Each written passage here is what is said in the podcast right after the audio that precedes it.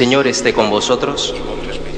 Lectura del Santo Evangelio según San Lucas.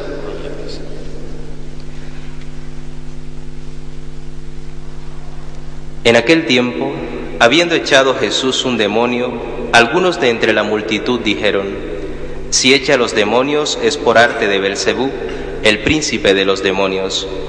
Otros, para ponerlo a prueba, le pedían un signo en el cielo.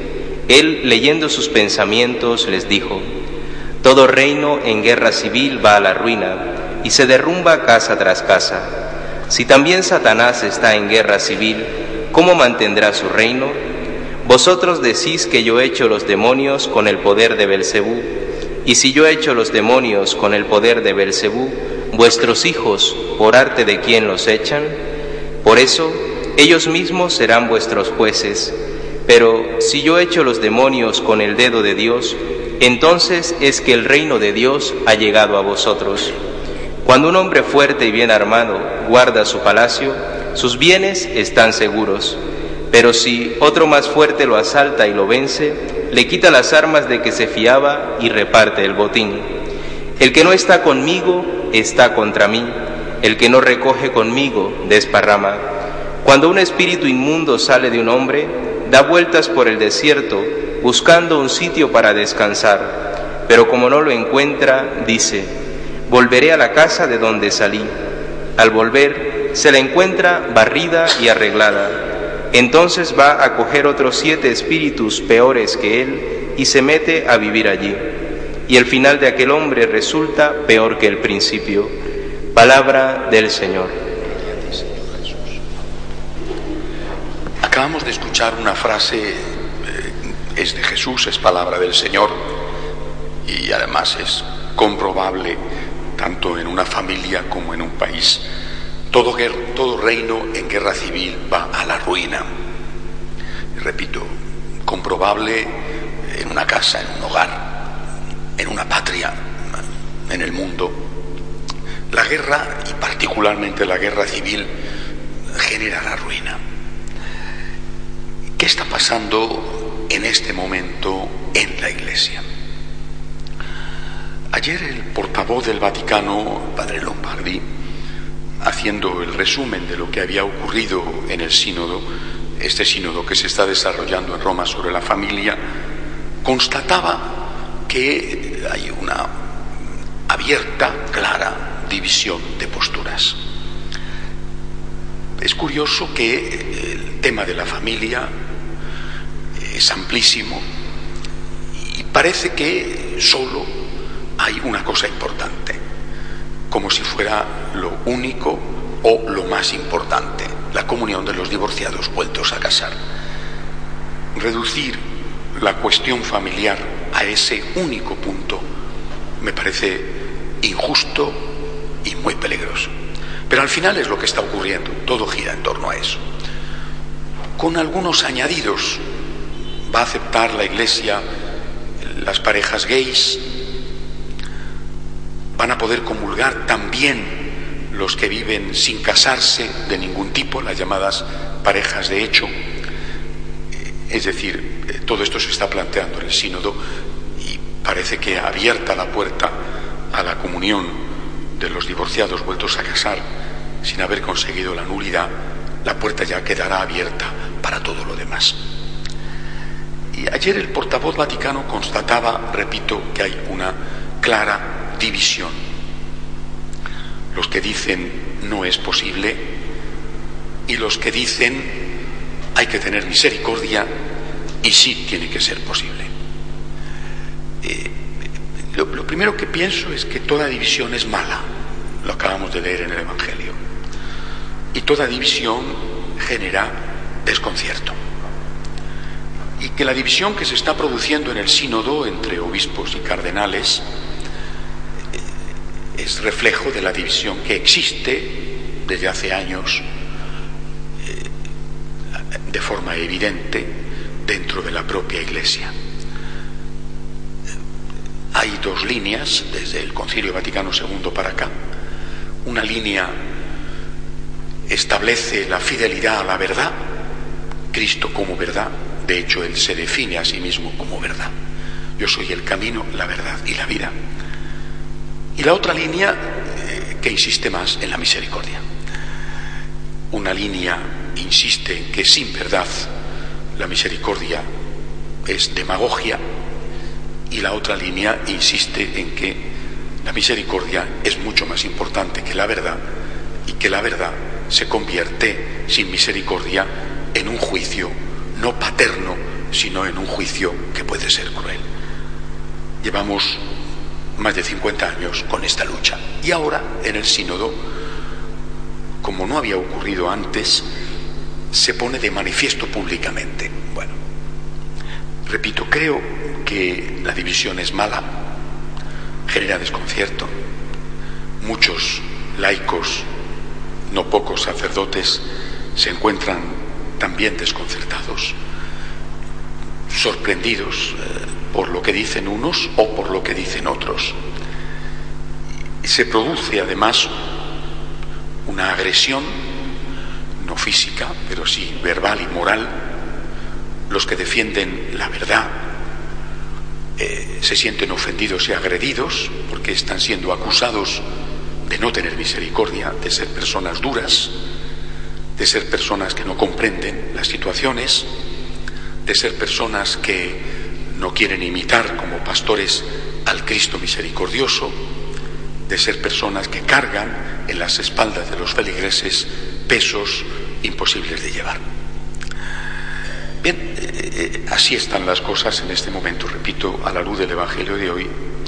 Yo lo primero que hago es constatar con dolor la existencia de una división que no es nueva, pero que ahora públicamente sale a la luz, aunque llevamos 50 años así. Y hay algo eh, que me parece que falta en esta discusión, porque no lo veo resaltado como argumento para mí decisivo ni en unos ni en otros. ¿Qué opina el propio Cristo sobre el asunto?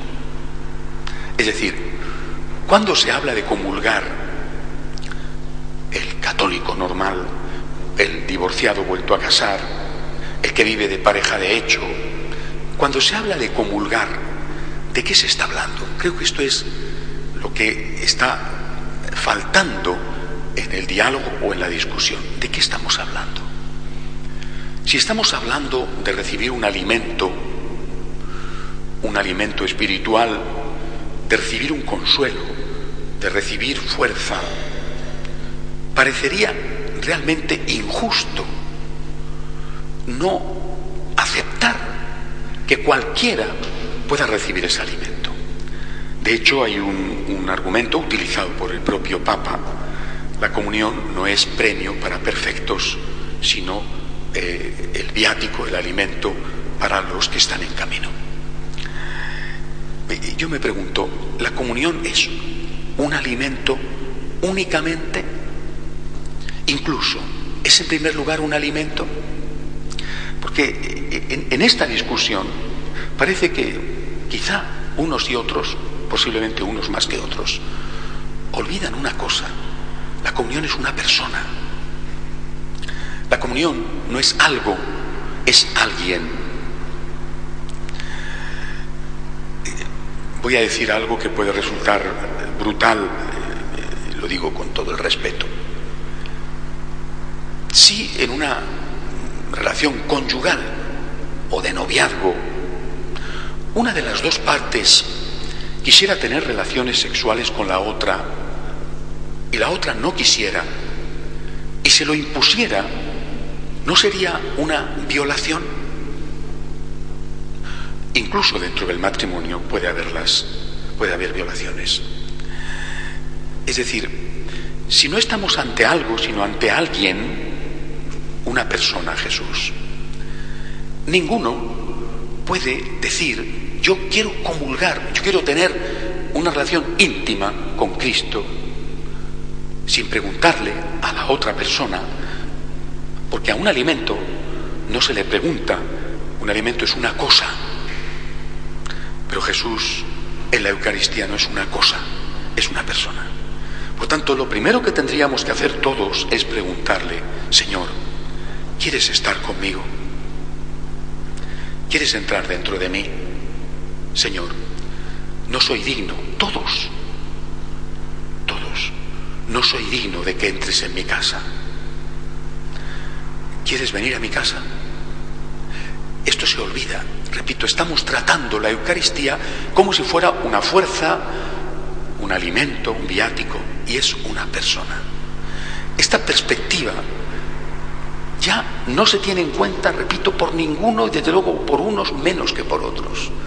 Es imprescindible volver a esta relación personal con Cristo. Señor, yo quiero un divorciado vuelto a casar, un gay practicante su homosexualidad, una persona que no se ha casado y vive con una pareja por los motivos que sean, o un católico normal que está en unas condiciones normales, soltero, casado, normal, viudo. Lo primero que tenemos que preguntarnos es, el Señor quiere estar conmigo, yo quiero estar con Él, yo divorciado, yo gay, yo eh, viudo, yo que vivo en pareja de hecho, yo en mi situación, yo quiero estar con Jesús. ¿Quiere Él estar conmigo? Esto parece lógico. Vuelvo a poner el ejemplo de un matrimonio. El esposo quiere tener relaciones con su esposa. Tendrá que preguntarle, ¿no? Tendrá que decirle, cariño, ¿te apetece? O le va a decir, ¿te guste o no te guste? Nosotros tenemos que acercarnos a Jesús como quien trata con alguien, no como quien trata con un bistec o con una Coca-Cola. A un bistec, a una hamburguesa, tú no le preguntas, tienes hambre y te la comes. Y a la Coca-Cola tú no le preguntas, tienes sed y te la bebes. Jesús no es un bistec y no es una Coca-Cola, es una persona. Tenemos que preguntarle, Señor, yo quiero estar contigo, yo te necesito. ¿Quieres tú estar conmigo? Y ahí tenemos que acercarnos con respeto, con obediencia a lo que dijo Cristo y a lo que hizo Cristo. ¿Qué hizo y qué dijo? estuvo con los pecadores. Lo hizo. Entró en casa de los fariseos y en casa de los publicanos y se dejó besar los pies por aquella prostituta, ex prostituta que derramó el perfume de nardo y bañó sus pies con los cabellos. Cristo entró en casa de el Mateo ladrón y lo convirtió en un apóstol. Por tanto, Cristo no vino para estar solo con los perfectos. Esta es una realidad. El Evangelio está clarísimo. Pero también es verdad que Cristo dice de muchas maneras, San Pablo lo va a recordar más tarde, pero él lo dice cuando habla, por ejemplo, de la fiesta de bodas del Hijo del Rey, que no se presentan los convidados y pide el Rey a los criados que vayan a buscar, invitados por las calles, y se llena la sala de comensales y alguno no tenía traje de fiesta y entonces le expulsa. También es verdad que pone condiciones para la comunión plena. Es decir, los divorciados vueltos a casar sin haber obtenido la nulidad, los gays practicantes, las parejas de hecho, el pecador que está en condiciones de pecado es amado por Jesús. El Señor entraría en su casa, pero le pediría, como a la adúltera, no vuelvas a pecar. Es decir, entro en tu casa, Mateo publicano, pero no robes más. Y de hecho Mateo se convierte y no roba más. Esta ha sido la condición de siempre de la Iglesia. Cristo se acerca al que sufre, Cristo se acerca al pecador, Cristo se acerca al débil, Cristo abraza al que le necesita, pero le pone esta condición, tienes que estar en gracia de Dios, para la comunión plena. No entender esto, no entender que hay dos comuniones, una accesible a todos, estemos como estemos. Todo el mundo es bien recibido en la iglesia. Todo el mundo. y otra la comunión plena, la comunión eucarística, que solamente es accesible al que, previa confesión, es capaz de luchar, aunque vuelva a caer, pero es capaz de luchar para no volver a pecar. Esta ha sido la lección de la Iglesia durante dos mil años. Sin esto, o bien hacemos a un Cristo que no tiene misericordia del pecador, o bien hacemos que el Cristo bendiga las condiciones de pecado como si esas condiciones no tuvieran importancia. Es necesario el traje de fiesta, pero si no tienes el traje de fiesta, no piense que Cristo no te quiere, está contigo, entra en tu casa espiritualmente, pero no puede entrar en tu casa hasta que no tengas el traje de fiesta, es decir, la gracia de Dios. Preguntémosle, por lo tanto, a Jesús, Señor, ¿quiere estar conmigo? Soy un pecador, estoy en pecado. ¿Quiere estar conmigo? Que dirá sí, sí. Espiritualmente, siempre. Con la comunión, cuando tengas el traje de fiesta. Son dos mil años de historia, son dos mil años de tradición, son dos mil años de interpretar así la escritura si ahora los olvidamos, la tragedia será terrible. De pie, por favor.